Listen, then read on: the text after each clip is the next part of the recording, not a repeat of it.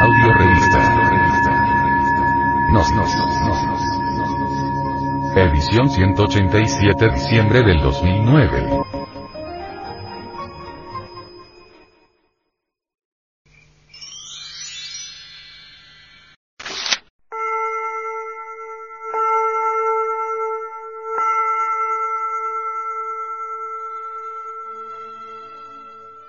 Los fenómenos milagrosos del Cristo.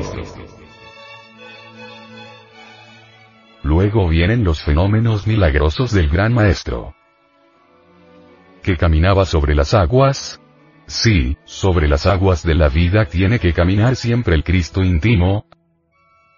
Abrir la vista de los que no ven, predicando la palabra, para que vean la luz abrirle los oídos a los que no tienen oídos, para que escuchen la palabra, cuando el Señor ha crecido en el iniciado, tiene que tomar la palabra y explicarle a otros lo que es el camino.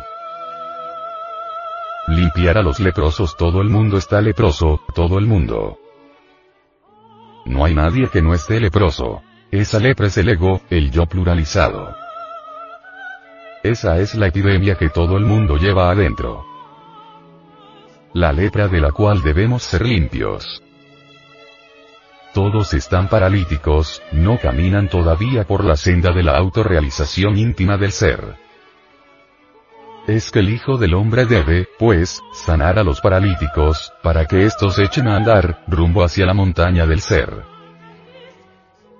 Todos estamos leprosos, hay que entender el Evangelio en una forma más íntima, más profunda.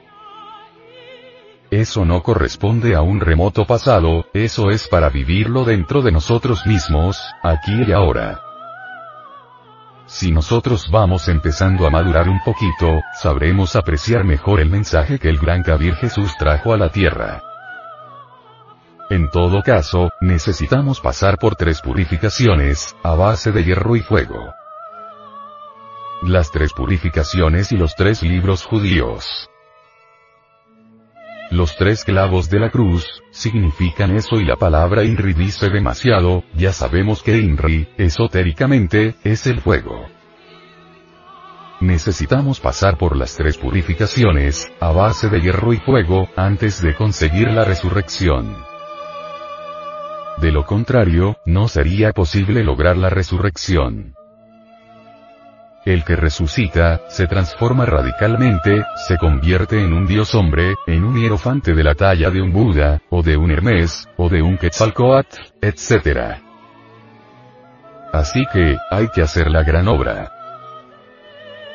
Realmente, no se podrían entender los cuatro evangelios, si uno no estudia la alquimia y la cábala, porque son alquimistas y cabalistas. Eso es obvio. Los judíos tienen tres libros sagrados. El primero es el cuerpo de la doctrina, es decir, la Biblia. El segundo es el alma de la doctrina. El Talmud, donde está, pues, el alma nacional judía y el tercero es el espíritu de la doctrina, el Zohar, donde está toda la cábala de los rabinos. La Biblia, el cuerpo de la doctrina, está en clave.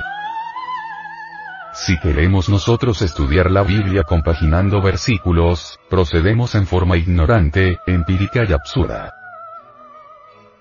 Prueba de eso es que todas las sectas muertas que se han instituido hasta la fecha actual, con la Biblia interpretada en forma empírica, no han podido ponerse de acuerdo. Si existen miles de sectas, basadas en la Biblia, quiere decir que ninguna la ha comprendido.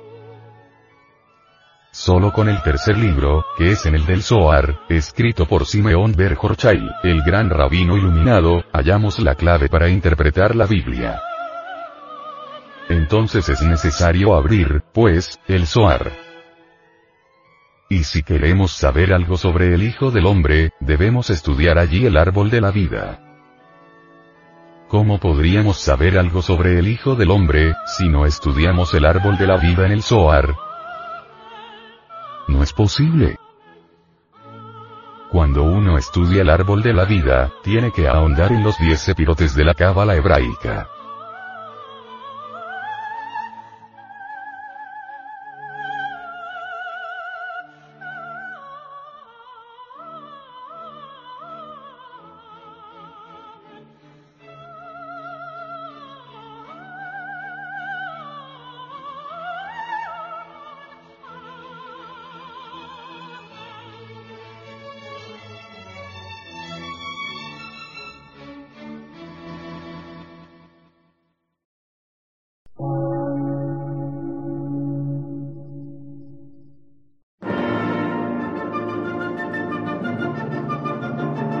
Emisora, gnóstica, transmundial.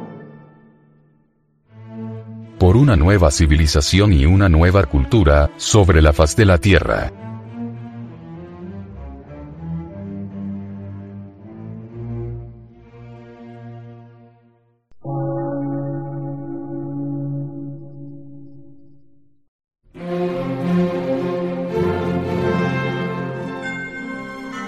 Medio de radiodifusión, científico, artístico, místico y filosófico, de la Asociación Colombiana de Centros de Estudios Gnósticos, Antropológicos, Psicológicos y Culturales. A.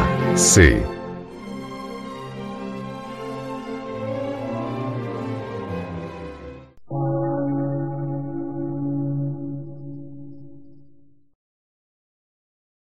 Lectura en movimiento. Difusión sin fronteras.